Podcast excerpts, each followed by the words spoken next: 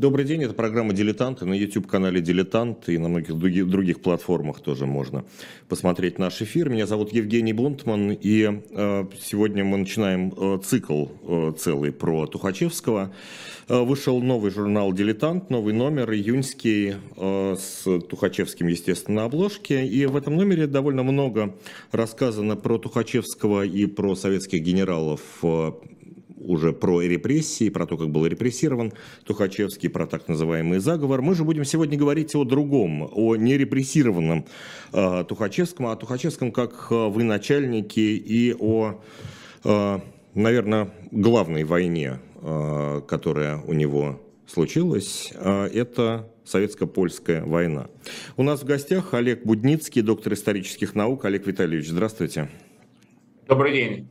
А, про главную войну сразу, наверное, стоит сказать, что большую часть Первой мировой войны Тухачевский провел в плену, и это была вот такая настоящая война советско-польская. Но о самом Тухачевском чуть-чуть, может быть, позже, о советско-польской войне.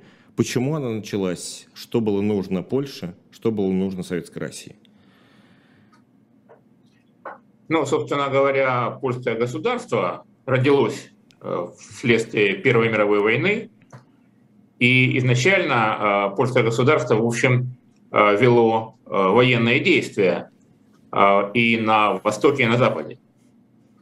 Поскольку возникли спорные вопросы, на Западе это вопрос о Силезии, что там принадлежит Германии, что там принадлежит Польше.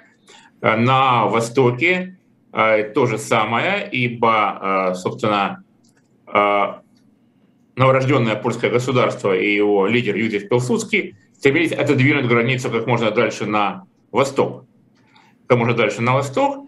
И э, вот этот вопрос сразу хочу сказать э, о том, какого, какого, какой должна была быть эта восточная граница, он по-разному рассматривался и оценивался. Э, поляки, конечно, хотели возрождения Великой Польши в границах 1772 года. А Антанта, к примеру, считала, что граница Польши должна проходить по этнографической границе. Э, собственно, а, те земли, где преобладало белорусское и украинское население, должны были как бы, быть белорусскими и украинскими. А, напомню, что существовала Белорусская республика, существовала Украинская республика, советские, да, Э, и, эм, в общем, на эту тему э, велись э, споры в зависимости от положения на фронте. По-разному он решался и трактовался. Я скажу так неопределенно, потому что ну, из дальнейшего станет понятно. Так, и, собственно говоря, война Польши с Советами началась еще в 19 году, шли боевые действия. Так, то шли, то не шли. И здесь, надо сказать, такая была любопытная история. У нас очень часто воспринимается э, гражданская война, а, а также обычно упоминаем вместе с этим иностранная военная интервенция, значение которой очень сильно преувеличивалось в советское время. Э, так, ибо она была достаточно ограничена, эта интервенция. А, так вот, э, Польша и да, враги советской власти никак бы объединяются. Вот они все были против советской власти, и такое впечатление, что между ними это был союз, поскольку они воевали против советской власти, власти против большевиков. А это, это не так. так. Угу. Это было не так, конечно. А, потому что с точки зрения а, поляков, ну я говорю, я говорю поляки, я имею в виду политическое а, руководство, да, не меньшую угрозу, если не большую, представляли белые. Э, ведь э, между прочим, э, лозунг белого движения был воссоздание единой неделимой России. Это один из тех принципов, который э, погубил, в общем, белое движение. Э, так? Ибо боевые действия велись в значительной степени на окраинах страны, и там, где э, жили те народы и те люди, которые вовсе не жаждали оказаться вновь в составе Российской империи. И в 19 году, к примеру, когда разворачивались самые жаркие схватки гражданской войны, Польша не вела активных, особенно боевых действий против Советской России, поскольку это могло способствовать успеху Деникина. Кстати, Деникин, между прочим, э, был наполовину поляк. Не все это знают. Его мать была полькой. Вот, и он там в детстве выбирал между католической и православной религией, но в итоге вот стал таким убежденным и даже фанатичным православным, в детстве во всяком случае. И об этом он сам пишет в своих интереснейших воспоминаниях. И, собственно, вот советско-польская война, то, что принято понимать под этим словом, начинается 25 апреля 2020 года. Олег Витальевич, я хотел бы да. вернуться к, э, к тому, что вы говорили раньше, про этнографические э, границы. Как они определялись? Ведь э, на той же Западной Украине такое смешанное польско-украинское население, в Беларуси, в Западной Беларуси тоже. Но, ну, Большой вопрос с Литвой тоже. Да, спасибо за вопрос. Значит, определялись по тому, какое население преобладает. Ага какое население преобладает, э, и э, это приблизительно э, современные границы Украины и Белоруссии, mm-hmm. западной границы. Что касается разграничения с Литвой, то это был очень, конечно, такой спорный вопрос.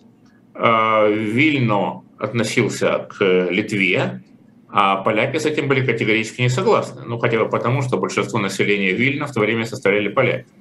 Так же, как, впрочем, и население Львова. Э, то есть это были такие очень горячие точки, и э, добрососедских отношений, скажем так, между Польшей и Литвой отнюдь не возникло, о чем мы, наверное, и поговорим. Да, я надеюсь, что мы успеем передаче, поговорить да. про интереснейшую авантюру генерала Желеговского. Совершенно верно, да. Со Срединной Литвой, так называемым независимым государством произошла, но это уже, это уже позже. Это уже, ну, собственно, итоги как бы советско-польской войны отчасти. Начинается война. Как она начинается, кто ее начинает? Начинает ее Польша, причем Польша заключает союз с войсками Э, Петлюры, Симона Петлюры, э, лидера э, украинца, укра... таким, Украинской Народной Республики, а, таким украинским, я бы сказал, социал-демократом, национал-демократом, как-то так, да, угу. тоже мифологизированная фигура в значительной степени, но сейчас мы не об этом. А, они начинают войну 25 апреля, и уже 6 мая они захватывают Киев. А, так. А, и смысл э, был совершенно очевиден – отодвинуть как можно дальше э, границу э, Польши на восток, ибо Юзеф Пилсудский, он предвидел, в общем, советско-польские сложные, скорее антагонистические отношения, и он вообще впоследствии да и тогда, но особенно впоследствии, писал о том, что, собственно, что такое э, вообще Красная Армия и что такое действие э, Советской России. Это, в общем, э, все те же империалистические действия, стремление э, вновь подчинить э, Польшу. И э, он э, даже писал о э, двуглавом э, уроде, который не меняется от того, что его перекрасили в красный цвет угу. имея в виду, конечно, э, символ императорской России, двуглавого, двуглавого, двуглавого орла. А, так, в общем, э, был, собственно, смысл. Отодвинуть границу может дальше на восток. Ну и фактически правобережная Украина была под контролем Польши, получается. Да, да, да, да, да, совершенно верно, да. То есть вообще в идеале возрождение Великой Польши в границах 1772 года. До первого раздела Польши. Почему 72 года? Потому что тогда произошел, ну, предыстория, да, кстати говоря, далекая, но без этого, я не уверен, что все слушатели э, в курсе э, того, э, что стало с Польшей в 18 веке. Ее трижды поделили в 1772 году, 1793 и 1795. А Россия, Пруссия и Австрия, и польское государство исчезло с карты Европы исчезла вот вплоть до 18 э, э, года. Э, так и как раз оно возродилось как следствие Первой мировой войны, и Юзеф Пилсудский, лидер польского государства, он чрезвычайно много для этого сделал. И опять-таки не всем известно, что он вообще-то был социалист поначалу. Социалист, и что он принимал участие в борьбе собственно, против самодержавия, против царизма. Более того, его старший брат Бронислав Пилсудский, был причастен к заговору Александра Ульянова. Угу. И получил по этому делу 15 лет вообще каторжных работ, а таким боком проходивший, прикосновенный к этому делу Юрий Пилсудский, младший брат, получил 5 лет ссылки. Так что вот такие, такое было интересное начало, и впоследствии Пилсудский стал одним из лидеров польской социал-демократии, причем когда эта партия в общем, раскололась по существу, он стал э, лидером ППС, такой э, боевой э, партии, которая принимала, взяла на вооружение, среди прочего, терроризм, так, революционный терроризм. Угу. И 905, особенно 906 годы, это просто такая волна, волна терроризма в, на территории царства польского, и едва ли не большая часть всех терактов на территории империи это было, произошло в Польше. Особенно знаменитый день 12 августа 1906 года. Ну, за подробностями я отсылаю в своей книжке «Терроризм Российской империи», краткий курс, да, там как раз об этом подробно говорится, в том числе о знаменитом э, ограблении в Безданах, Эксе, в котором участвовали экс четырех премьеров. В нем участвовали четверо будущих премьер-министров польского государства. Так что такая вот предыстория. И э, у Юрия Пилсудского был более чем такой боевой опыт, э, предшествующий еще Первой мировой войне. По состоянию на 2020 год э, Пилсудский какой официальный пост занимает? Ну, он командующий вооруженными силами польского государства. Так, впоследствии, ну, это уже последствия, он стал таким главой польского государства. Ну, то есть тогда он военный лидер, потом становится лидером военно-политическим. Военный политический. А, были ли обоснованные опасения Польши, а, что империя, империя расширится, империя возродится? Что этому предшествовало? Ну, более чем обоснованы. Более чем обоснованы. Ну, это его, так сказать, трактовка, что это как бы возрождение Э, Российской империи э, под другим э, знаменем. На самом деле генеральная идея – это идея мировой революции. Угу. Так, и тут я позволю себе процитировать, процитировать некоторые, собственно, фрагменты из приказа из э, э, приказа Тухачевского, угу. знаменитого, ну, который готовил не, э, не только так, не только Тухачевский, но и члены Революционного военного совета Западного фронта, Евросмилга, Иосиф Фуншлихт и начальник штаба армии, бывший полковник Николай Шварц. Часто цитируют слова этого знаменитого приказа через труп Белой Польши лежит путь к мировому пожару, то есть мировой революции. Э, но почти никогда не цитируется начало. Оно очень любопытно. Цитирую. «Красные солдаты. Пробил час расплаты. Наши войска по всему фронту переходят в наступление. Сотни тысяч бойцов изготовились к страшному для врагов удару. Великий поединок решит судьбу войны русского народа с польскими насильниками. Войска Красного Знамени и войска Хищного Белого Орла стоят перед смертельной схваткой. Прежде чем броситься на врагов, проникнитесь смелостью и решительностью. Перед наступлением наполните сердце свое гневом и беспощадностью. Мстите за сожженный Борисов, поруганный Киев, разгромленный Полоцк. Мстите за все издевательства польской шляхты над революционным русским народом и нашей страной. Ну, тут совершенно другой притон. Да? С одной стороны, угу. мировая революция, с другой стороны, вот такие э, национальные, даже националистические э, нотки, я бы сказал, и Пилсудский подчеркивал всегда, что несмотря на всю революционную риторику, Тухачевский шел по пути Паскевича и Риванского. Э, Паскевича и Риванского, угу. напомню, фельдмаршала, командующего русскими войсками, который подавил польское восстание 1830-31 годов, да, и впоследствии, собственно говоря, русские войска подавили революцию в Венгрии и так далее. Так и эм, Ну, вот, э... Ну, то есть для, э, для обеих сторон, и для Советской России, и для Польши, это, в общем-то, было продолжением истории 19 века, истории 18 да, века. Да, вот всех... да, в какой-то степени 19 э, века. Я напомню, что, э, собственно, Польша дважды поднималась против русского владычества, кроме вот только что упомянутого восстания 30-31 годов. Это было восстание 1863-64. Муравьев-вешатель, который из учебников. Да-да-да, и закончившееся в том числе конфискацией земель, э, высылками участников восстания в Сибирь, ну и так далее. Так, так что такая предыстория. И в Польше это расценивалось как, э, собственно говоря, продолжение вот такой борьбы за национальное освобождение.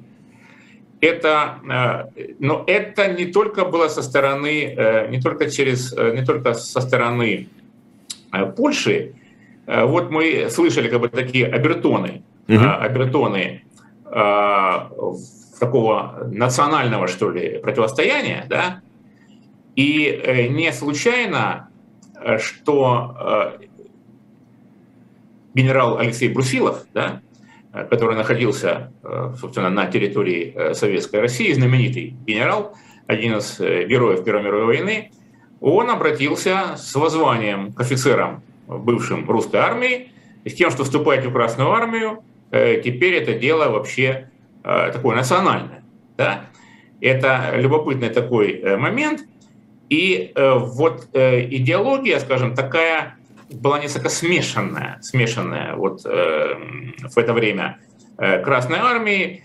Э, большевики, конечно, имели в виду Третью мировую революцию, но вот те нотки, э, которые прозвучали в приказе э, Тухачевского, они, э, в общем, э, нашли такой отклик и в сердцах вполне себе русских националистов. А интересно, ну, вот, это, вот этот приказ Тухачевского, который действительно, ну, э, там есть и привычные вполне риторические фигуры, и, и ну, есть и не очень привычные. А. Да-да, ну вот те, которые я процитировал. А, Тухачевский главными... сам составлял этот приказ? Это... Нет, ну вот я сказал, кто принимал участие в составлении приказа, mm. Реввоенсовет, Ивар Шмилка, Иосиф Фуншлихт, mm-hmm. вот, э, совсем себе не русские националисты, да, mm-hmm. полковник mm-hmm. Николай Шварц, Э, вот, из военспецов, начальник штаба. Но все-таки главное, ну, там, конечно, это мировая революция, безусловно. Я процитирую вот э, наиболее знаменитую э, часть, финальную часть этого знаменитого приказа 2 июля 2020 года.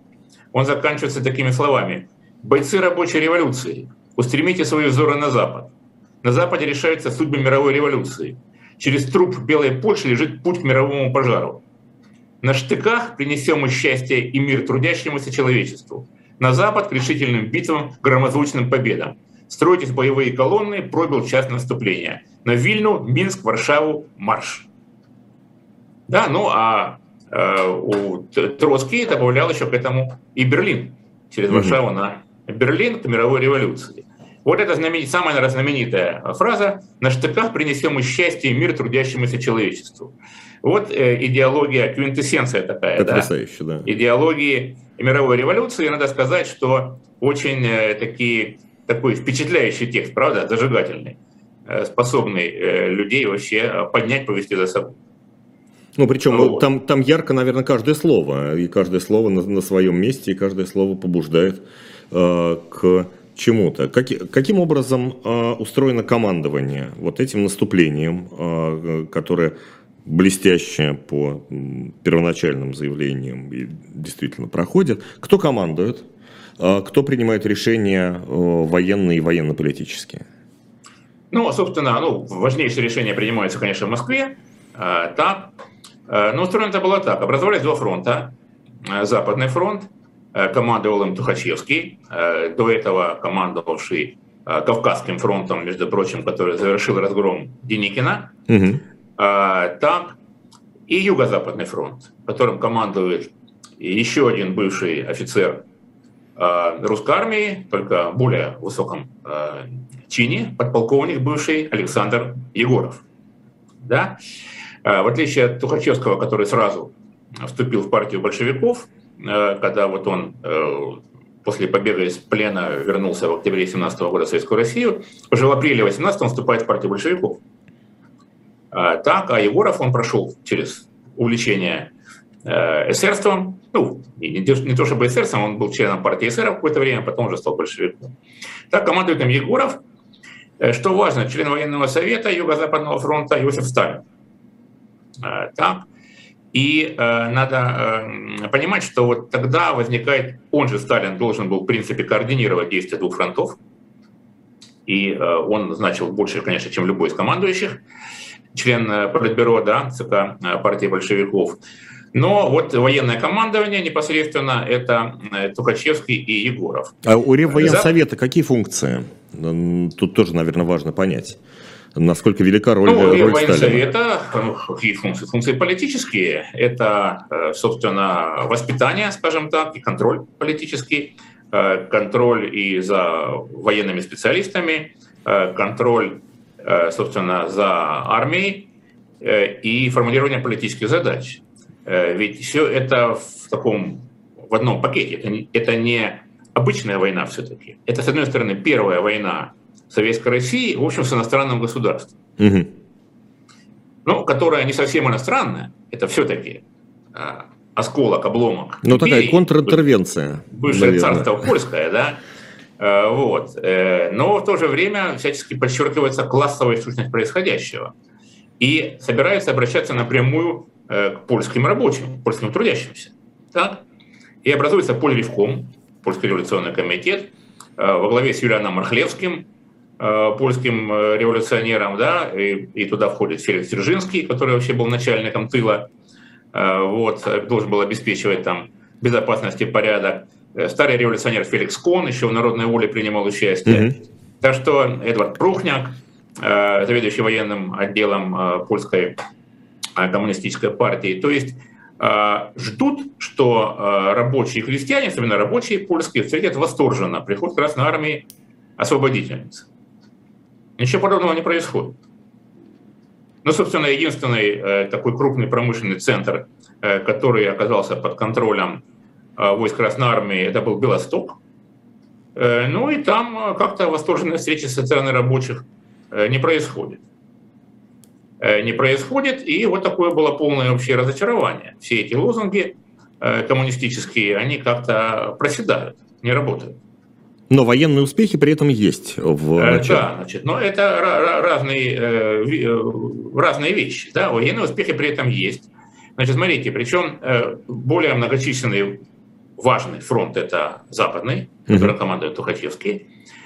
А, хотя, западный, ну, грубо говоря, проходит через Белоруссию территория, а юго-западный, получается, ну, и, через и, и, Украину. И Украина и Белоруссия угу. тоже. Значит, смотрите, что тут важно понимать, что в значительной степени он создается по ходу дела, этот фронт. Э, вообще гражданская война, она особая война. Э, надо понимать, что э, с одной стороны это как бы регулярная армия, с другой стороны это армия, в которой большинство воевать вообще не хочет. Даже как никакой армии в это время. Ну, я приведу такие общие цифры. К концу гражданской войны Красная армия насчитывала 5,5 миллионов человек в целом, да? А, вообще вот из этих 5,5 миллионов служивших в Красной Армии, прошедших через Красную Армию, было 4 миллиона дезертиров. То есть э, это люди, первыми называли и убежавших, и, и, избежавших призыва, и все такое прочее. И любопытно, что Тухачевский ставит такую задачу призвать э, в войска 40, миллионов дезер... 40 тысяч дезертиров. 40 тысяч дезертиров. На самом деле призвали 100 тысяч вот тут. Угу. Это вот те, кто уклонялся или, или уже убежал из Красной Армии. Вот. И их надо было как-то и заставить, и убедить. Да? Это постоянное явление, вот такая текучка. А, так, а, и а, вот Западный фронт, он наносит, ну, потом сейчас очень важную роль сыграла Первая конная армия, это вот ее звездный час в известном смысле, ее перебросили, она совершает тысячекилометровый марш э, с Дона, э, прорывает Э, польский фронт в районе Житомира. Я вот отсылаю вас, между прочим, к роману «Как закалялась сталь» Николая Островского, который принимал участие, собственно, вот в этих э, боях. И э, вот первая конная, в которой служит один необыкновенно впоследствии известный конармеец, военный корреспондент Кирилл Васильевич Лютов. более известный как Исаак Эммануилович Бабель. Угу. Да? И я всячески рекомендую всем, кто интересуется этими событиями, почитать, ну, наряду с э, Канармией, конечно, Бабель, да, а, это такая, ну, до некоторой степени романтизированная история вот этого польского похода, а, но прежде всего канармейский дневник, опубликованный уже, э, вот обнаруженный, опубликованный уже в 90-е годы, это а, записи реально происходивших событий. Это и там уже без прикрас и страшное да, чтение, страшный это текст, правда. Да, страшный текст. Вот, и вот те э, ужасы, которые вообще в Канарме как-то описаны, в таком немножко приподнятом таком а, стиле, но я не буду анализировать прозу Бабеля, да, это, э, и ей надо, я могу ей только наслаждаться, да, вот анализ это оставлю литературоведом, э, но э, вот э, это как бы ее изнанка этой прозы, основа, да, и э, там это выглядит э, совсем неаппетитно. Ну, скажем, там рубка пленных там и mm-hmm. прочие. э, ужасы. Э, так и э, Тухачевский, э, он разворачивает, он, собственно, не разворачивает, а он разворачивает наступление, контрнаступление. Контрнаступление мощное и на поразительно успешное. Поразительно успешное с боями, в общем, прошли где-то 500 километров и дошли вот почти до Варшавы а, почти до Варшавы, в общем, делали... И причем поразительно э, быстро, день, поразительно быстро дошли. Поразительно быстро, да. Э, делали э, в день около 20 километров. Угу. Причем надо понимать, что это же не на автомобилях, да, это, это кавалерия и это пехота. Ну, такие наполеоновские темпы наступления совершенно. Да, совершенно верно. Ну и э, Тухачевского не случайно же прозвали не случайно же, ты посмотри, не случайно же прозвали, э, прошу прощения, кто-то в скайп пытался прорваться, да, значит, э, не случайно, э, не случайно э, Тухачевского прозвали Красным Наполеоном, и мы все-таки нашего одного из главного героя, мы его как-то оставляем в тени все время, там, Юзефа Пилсудского и прочих, да, э, я хочу сказать, что э, Тухачевский в плане стремительности карьеры Вообще произошел Наполеон. В каком плане? Все-таки лейтенант э, Бонапарт, э, он э, прошел путь до генерала, в общем, пройдя стремительно разные ступени военной лестницы. Да? Угу. И когда он стал генералом, позади был Тулон там и прочие знаменитые его деяния. А Тухачевский даже взводом никогда не командовал. Тухачевский, если не ошибаюсь, был подпоручиком, да, к тому моменту, как он э, вышел из плена? Ну, он был уже, наверное, поручиком. Наверное, да, пор... значит, да поручиком. Но, но э, он, э, его высший, так сказать, высшая его воинская должность, э, до того, как его избрали солдаты командиром роты, э, э, заместитель командира роты. Угу. Заместитель командира роты, и вот его избрали солдаты, когда он там вернулся, когда он вернулся, когда он бежал из плена, и э, добрался до Советской России. Солдаты его избрали командиром роты, но он э, реально рота этой не, не, не командовал, да? не было никаких боевых действий, и сразу он отправился на фронт и стал командармом. Вот такая история, причем, mm-hmm. опять же, э, как это часто бывало в эпоху гражданской войны, не то чтобы он приехал и возглавил готовую армию, ее приходилось формировать по ходу дела. А, так, и эм, в этом плане он абсолютный феномен. А, он, конечно, принимал э, участие и самое активное в Первой мировой войне, э, где отличился э, высочайшей доблестью. Вот Юлия Кантер, одна из биографов Тухачевского. Тухачевскому повезло в том плане, что я прикинул, у него масса вообще биографий Тухачевского существует. По крайней мере, три книжки, это у него объемом больше 500 страниц. Да? Но биография, вот. Юлия, которую написал Юлия Кантер, замечательная, конечно. А, ну да, книжка, книжка чрезвычайно э, такая лихая. А, и хотя автор, несомненно, влюблена в своего героя, ну, это она мне и сама говорила вообще там некогда, да? А, вот. Э, так, так вот, он э, за, в каждые примерно три недели получал орден. Он был награжден пятью орденами. Так? угу. за там э, э, доблесть, и потом он попал в плен и бегал многократно из плена, пытал, ну, как я говорю, многократно, это очевидно, что попытки его завершались неудачно. Постепенно его там передвигали, передвинули в лагерь для таких вот штрафников, которые бегали там все время, но там какие-то бунты организовывал. Ну, например, э, одним и тем же сыром их кормили на ужин, давали, ну, не только, не только сыром, то есть в офицерской лагере, там э, меню такое было, которому позавидовали бы, наверное, очень многие э, жители Российской империи, не только российской, но вот сыр был один и тот же к ужину целую неделю, и они поэтому на этот предмет там какой-то устроили что-то вроде бунта. Вообще компания была интересна в этом лагере. Одним из тех людей, с которым он там приятельствовал, был капитан Шарль Деголь, между прочим. Вот. И этот самый Шарль Деголь, э, он прибыл, между прочим, на э, польский фронт воевать против своего бывшего товарища по заключению. Против Тухачевского он так сказать, добровольцем вступил в польскую армию, ну там была целая французская делегация, Э, во главе с Максимом Вейганом, известным французским генералом-генштабистом, принимавшим участие в планировании э, воинских операций. Там даже развернулись, о чем мы расскажем, дебаты, кто же вообще на самом деле спланировал знаменитый контрудар э, поляков. Вот. И в отличие от Деголя, который тоже там бегал, но его ловили, то Тухачевский в конце концов, в конце концов убежал. Убежал, и он через, добрался до Швейцарии, Э, через Швейцарию до Франции, и там военный агент граф Игнатьев, э, будущий э, советский тоже генерал, да. 50 лет в строю, да. Да, да, 50 лет в строю, вообще такая темная личность, так честно говоря. Вот. И в плане его финансовых операций, бытность военным агентом уже в эпоху гражданской войны, ну и последующее его сотрудничество с советами. Так он его переправил при его помощи в Лондон, и через Лондон уже он там каким-то образом доплыл, добрался до э, Советской России в октябре 17 года и сразу взял в сторону большевиков. Да?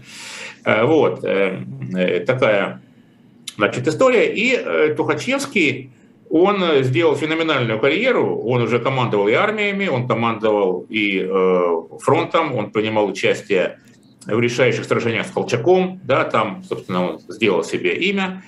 Вот. Но э, при этом надо понимать, что все-таки э, военный опыт Тухачевского был в достаточной степени ограничен. Угу. Это все-таки э, ну, гражданская война, которая, хотя и велась, когда уже шли там сражения между армией по э, законам, э, законам уже собственно, общевоинским, если можно так выразиться для краткости. И надо понимать, что Тухачевский при всем при том не получил вот такого фундаментального военного образования.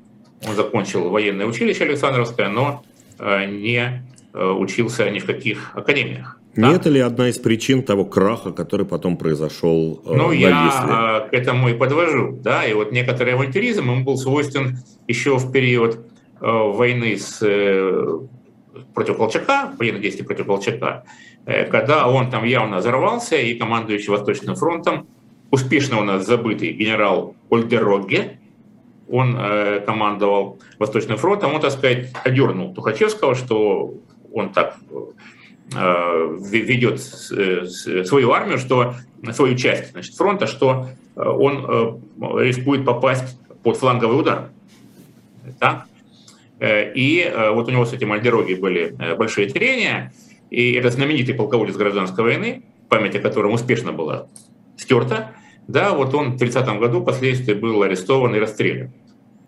Представьте себе, один из командующий фронтом mm-hmm. против Колчака был в рамках вот этой операции «Весна», когда бывших офицеров вычищали из Красной Армии на рубеже 30-х годов.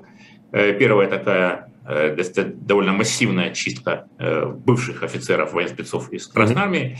Да, и тогда Тухачевского тоже, между прочим, э, с ним велись всякие разговоры, а, а вообще как он дышит, с кем он общается и так далее и тому подобное. Тоже были непростые времена. Вот, ну это, так сказать, забегая немножко вперед. Да, так вот, э, смысл моей этой э, речи был в том, что у Тухачевского был довольно своеобразный военный опыт. И, конечно, а, это такой э, генерал, ну, генерал, конечно, в кавычках, мы понимаем, что звания таких в Красной Армии не было, эпохи гражданской войны. Да? Только в эпоху революции и гражданских войн возможно такое стремительное возвышение.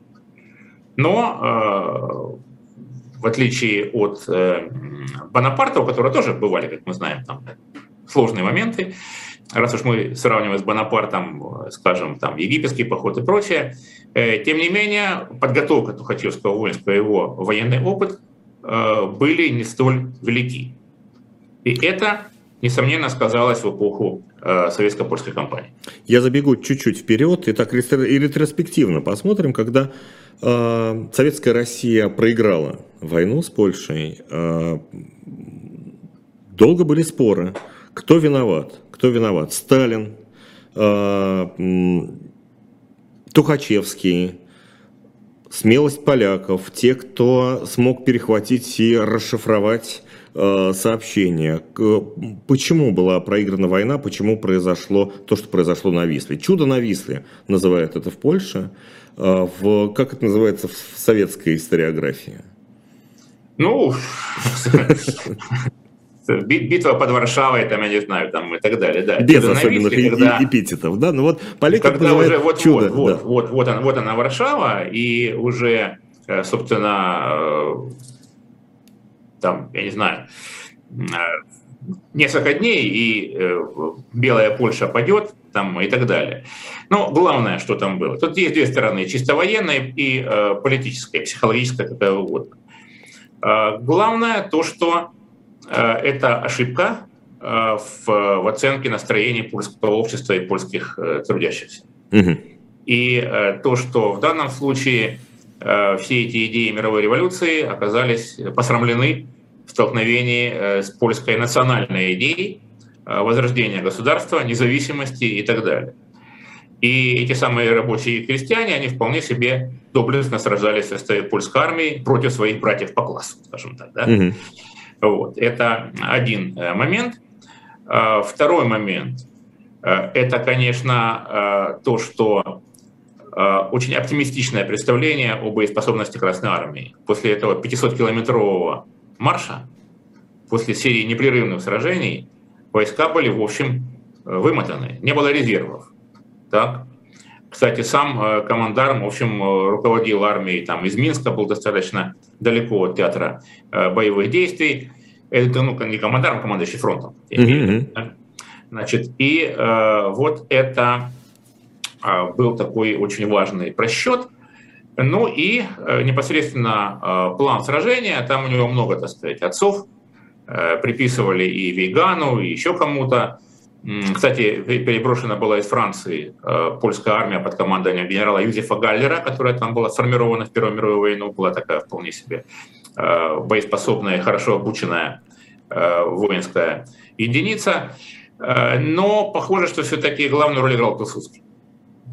Главную роль играл Пилсудский, который сохранял полное присутствие духа и был уверен, что не нанесут вот такой э, контратакующий удар. Что и произошло. И вот этого 16-18 августа, собственно, сражение под Варшавой, когда Красная Армия была просто разгромлена. Просто разгромлена. Э, вот. Потери личного состава были чудовищные. Западного фронта 65-70% личного состава. При а примерно а, одинаковой численности сторон. Э, я так понимаю, перед, перед битвой. Э, э, ну, приблизительно так, да, но э, э, при этом было огромное количество пленных, э, 66 тысяч приблизительно попали. Там цифры не, не, очень точные, да, потому что в источниках это сохранилось не, не, не все и не полностью.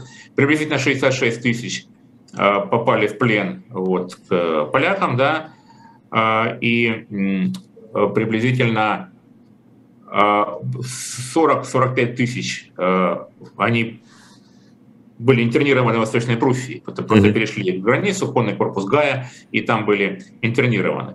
Вообще общие потери пленными Красной Армии в эту войну были достаточно велики, приблизительно 157 тысяч человек.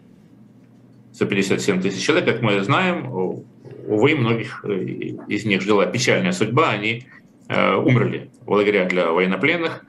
от эпидемии тифа и, собственно, от голода там и так далее.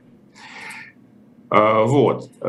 Часть, правда, по некоторым оценкам, 25 тысяч человек немедленно перешли в формирование антибольшевистские там, в армию там, войска Булак Балаховича, генерала Бориса Пермикина и так далее. Там какие-то остались на Западе. В общем, это такая достаточно сложная история. Я отсылаю интересующихся к огромному такому тому документальному, изданному а, и подготовленного, в общем, советскими, э, российскими, прошу прощения, и польскими историками красноармейцы в польском плену. Там, по-моему, что-то тысяча страниц, огромный такой кирпич.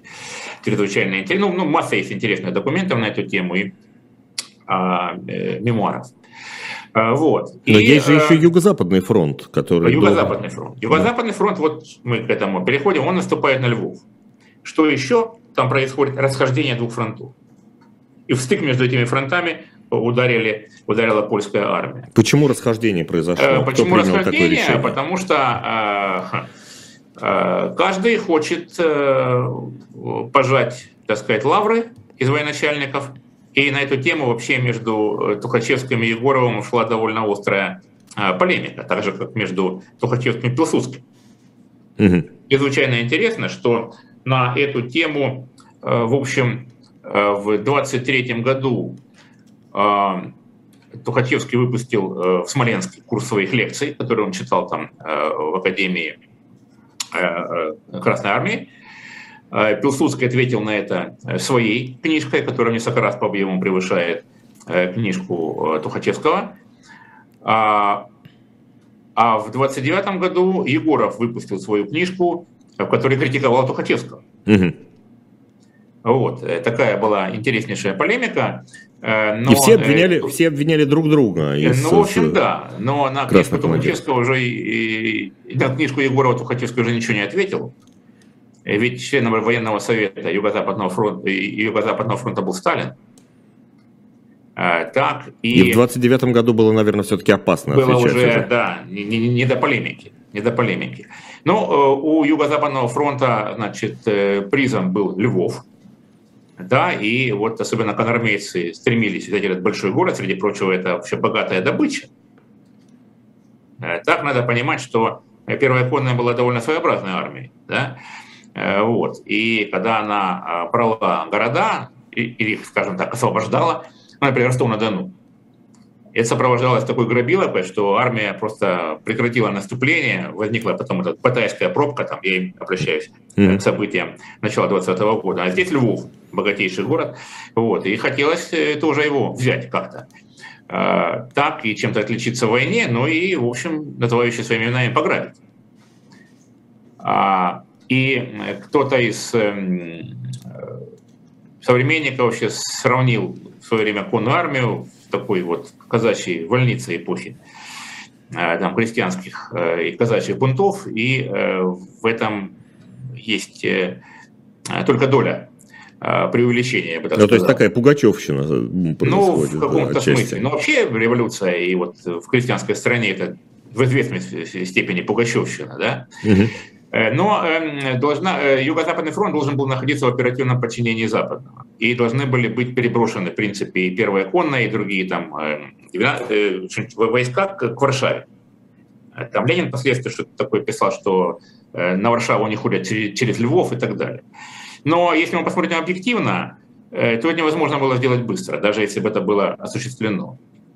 Там четыре перехода, четырехдневный переход был если бы начали перебрасывать войска э, юго-западного, юго-западного фронта туда, к Варшаве, они бы просто не успели никак. Но позже, уже когда, э, когда стало модно обвинять Тухачевского, его обвиняли в авантюризме, что он не дождался э, остальных войск и бросился брать Ну, это Варшаву. взаимное обвинение, да. Ага. Ну, был, несомненно, был элемент авантюризма. То, что, конечно, нужно было дать, как-то занять какую-то оборону. Ну, вот она, Варшава, оказалась бы, да, и враг вообще бежит.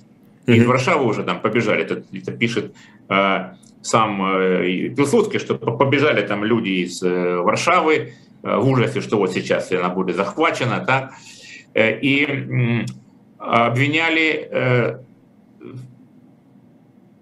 Тухачевского в авантюризме в значительной степени справедливо, А, но еще в большей степени обвиняли э, командование Юго-Западного фронта, особенно Сталина. А, Сталина, который вообще-то был самым главным.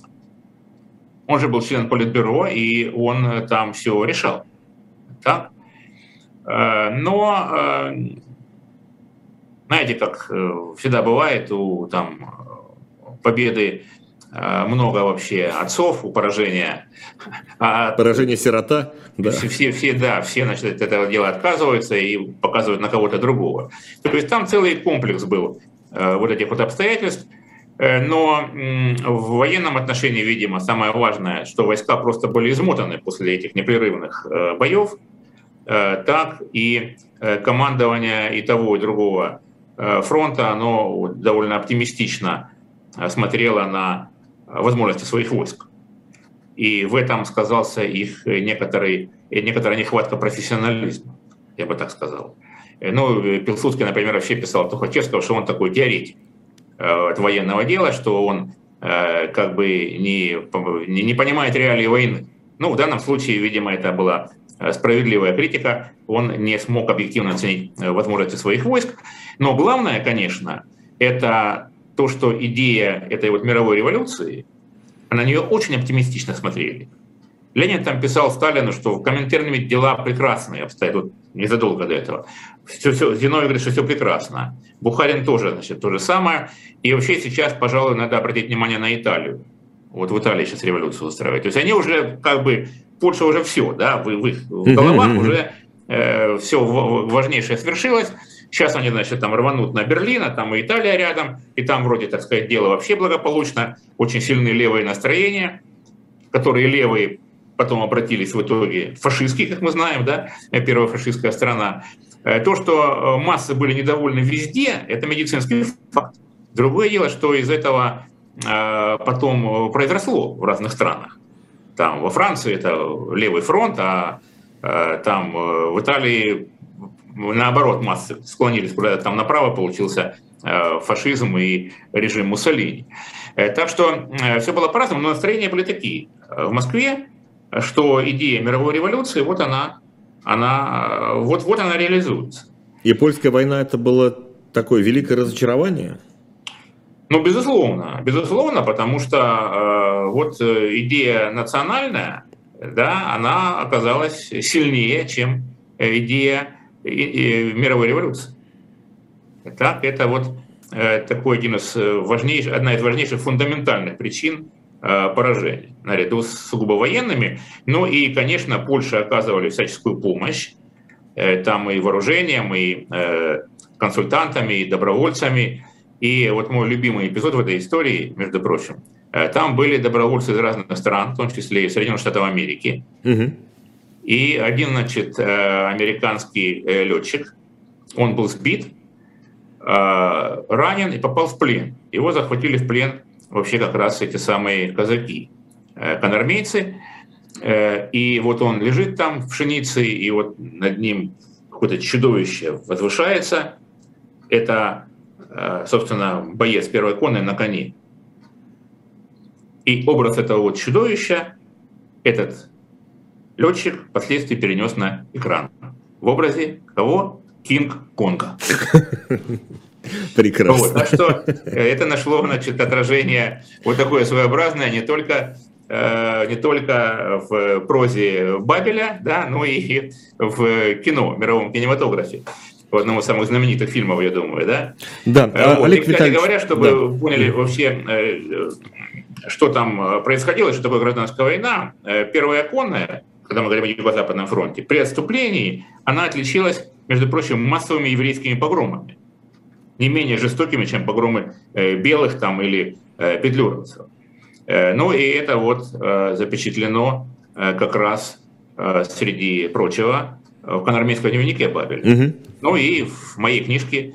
Кстати, о подробностях этого дела я адресую в своей книжке, ну, уже вышедшей довольно давно российские евреи между красными и белыми. Там значительная часть посвящена как раз событиям на польском э, фронте. Олег Витальевич, пять минут у нас осталось. Давайте за это время попробуем подвести итоги, кто что получил э, после этой войны. Мы обещали еще чуть-чуть рассказать про генерала Желеговского и Срединную Литву. Ну, попробуем. Да, ну, буквально в двух словах. Попробуем. Значит, что получилось? Ну, в октябре было заключено перемирие, впоследствии уже в начале 2021 года был подписан Рижский мир – Э, Антанта, кстати говоря, призывала, э, особенно в эпоху, в период э, поражений польской армии, провести линию по этнографической границе, линия Керзана, да, угу. или Керзона, как у нас принято да, лорда Керзана называть, да, министр иностранных дел Великобритании. Значит, на самом деле эта граница была проведена гораздо восточнее. Гораздо восточнее. И, собственно говоря, Западная Украина, Западная Белоруссия не оказались в составе польского государства. Да? Э, Вильна. Э, Вильна э, должен был отойти к Литве, но тут одна из польских дивизий под командованием генерала Александра Желеговского взяла и взбунтовалась, перестала подчиняться своему командованию, говорю я иронически, как вы понимаете. Якобы. И, якобы да, да, якобы. И захватила, захватила Вильна. Надо сказать, что, в общем, к восторгу большинства населения, которое было польским. Э, вот. Э, и э, там, значит, этот самый Желеговский провозгласил государство Срединную Литву. Так был осужден польским, так сказать, парламентом и командованием, что это такое, что это генерал такое вытворяет там, и так далее. Но потом эта Срединная Литва приняла решение присоединиться польскому государству, ну, как, кто бы мог подумать, как, как положено, да? единодушным референдумом, да. Да, да, да, да, значит, и э, Желеговского, в общем, помиловали, такая, такая вот история. Э, ну и уже впоследствии, как мы знаем, когда э, произошел раздел Польши между СССР и Германией э, в 1939 году, э, то щедрот Советский Союз э, передал Вильна Литве, еще независимой. Но это было э, легко, сделать, э, имея в виду то, что э, между СССР и Германией э, были, если ранее Литва должна была отойти Германии, угу. то по ходу вот этого раздела Польши в 1939 году так переделили Польшу, что было решено отдать Литву все-таки Советскому Союзу.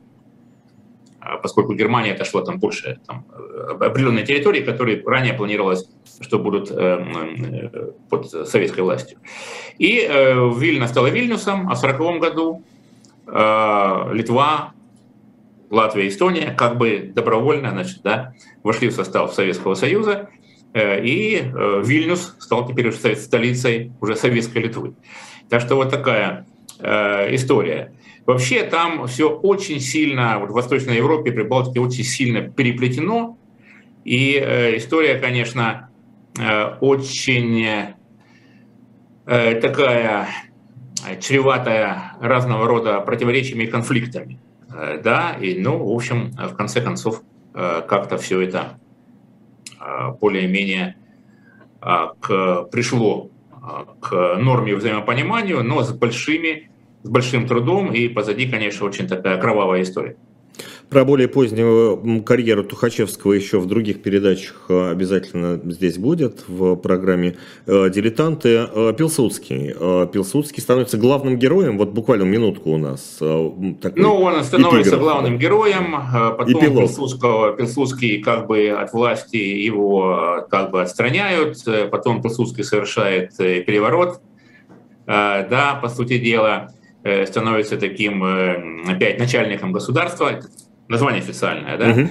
и э, вот э, Юдив Пилсудский и был, собственно, таким э, лидером, диктатором, э, ну, не, как бы вполне себе в демократической такой э, оболочке до своей смерти в 1935 году, э, был и остается таким национальным героем э, Польши, э, безусловно. Э, вот э, сердце его, насколько я Э, помню, похоронено в Кракове, да, угу. Пилсудского, и это место такого паломничества. Мы раз со студентами ездили, но не в плане паломничества, а в плане понимания истории, да, посетили тоже э, это, значит, место. Так что вот такая история сложная.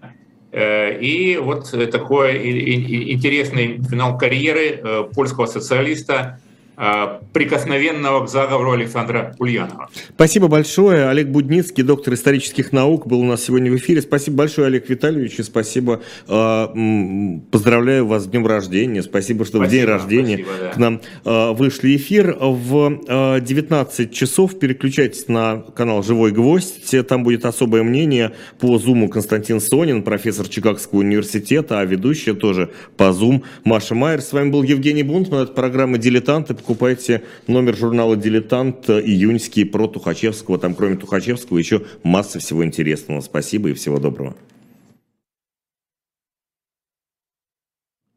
Спасибо